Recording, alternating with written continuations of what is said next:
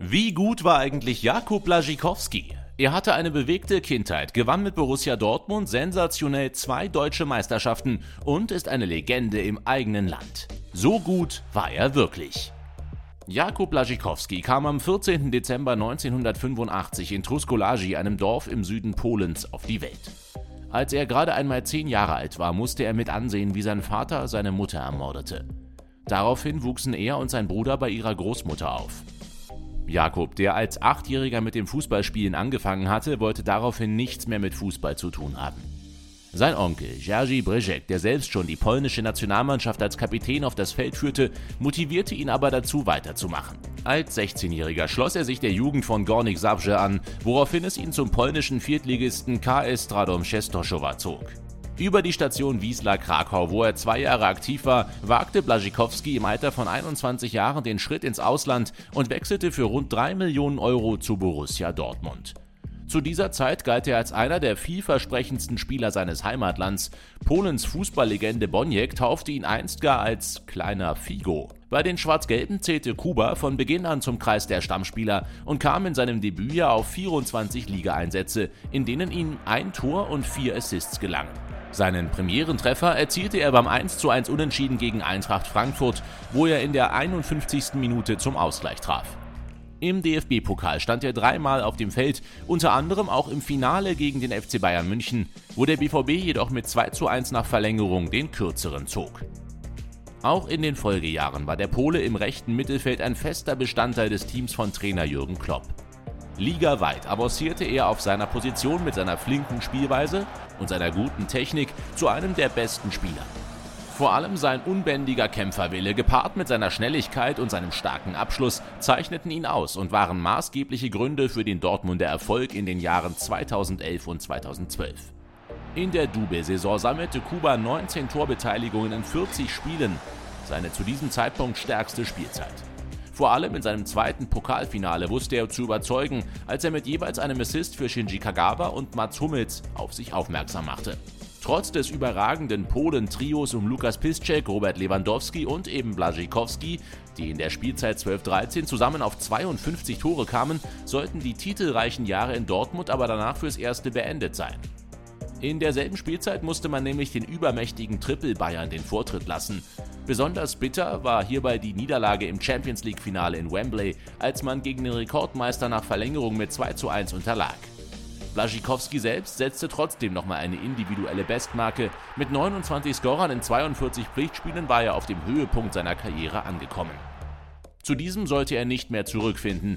Immer wieder waren es Verletzungen, die ihn außer Gefecht setzten und dafür verantwortlich waren, dass er in seiner letzten kompletten Saison bei der Borussia nur drei Spiele über die volle Distanz machen konnte. In der Folge verlor der von Blessuren geplagte Blaszczykowski auch seinen Stammplatz an junge Talente wie Christian Pulisic und Usman Dembele. Um wieder Spielpraxis für die bevorstehende EM 2016 sammeln zu können, wurde Kuba am Ende der Sommertransferperiode 2015 zum italienischen Erstligisten AC Florenz ausgeliehen. Nachdem die Leihe nach Italien maximal in Ordnung verlief, kehrte der Pole wieder nach Dortmund zurück. Beim BVB war er jedoch unter Trainer Thomas Tuchel nicht mehr Teil der Planungen und er wechselte innerhalb der Bundesliga für eine Ablösesumme von 5 Millionen Euro zum VfL Wolfsburg. Bei den Wölfen unterschrieb Blaszczykowski einen Dreijahresvertrag bis 2019. Laut Trainer Dieter Hecking konnte man einen fantastischen Bundesligaspieler holen, der vor allem mit seiner Erfahrung und Variabilität ein absoluter Gewinn für die Mannschaft wäre. Sein Debüt für die Wölfe gab er am ersten Spieltag beim 2:0 Auswärtssieg gegen den FC Augsburg.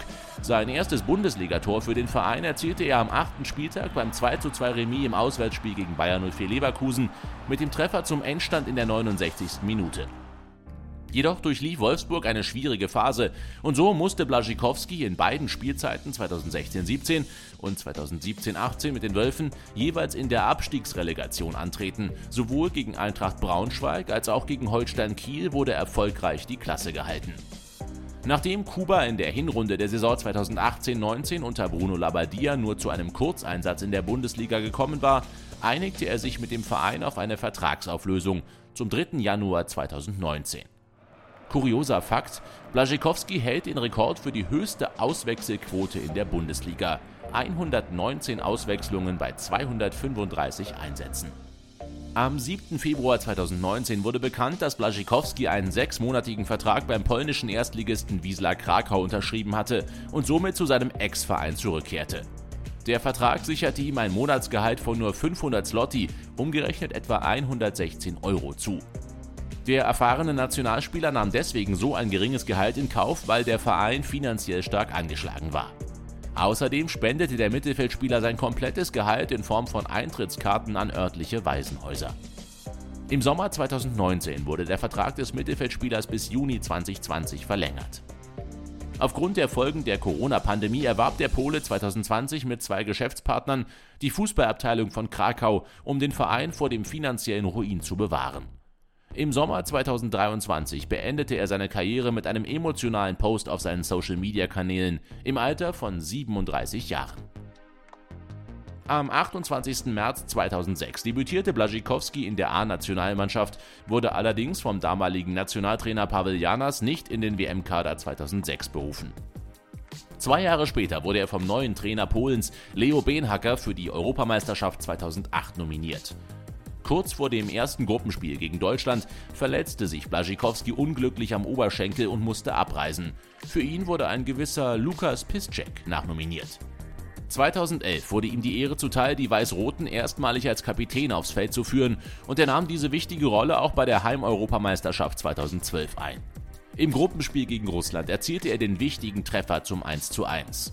Trotzdem reichte es in der Gruppenphase nur für den enttäuschenden vierten Platz und somit schied Polen schon früh aus dem Turnier aus. Bei der Europameisterschaft 2016 spielte der Mittelfeldspieler wieder eine wichtige Rolle.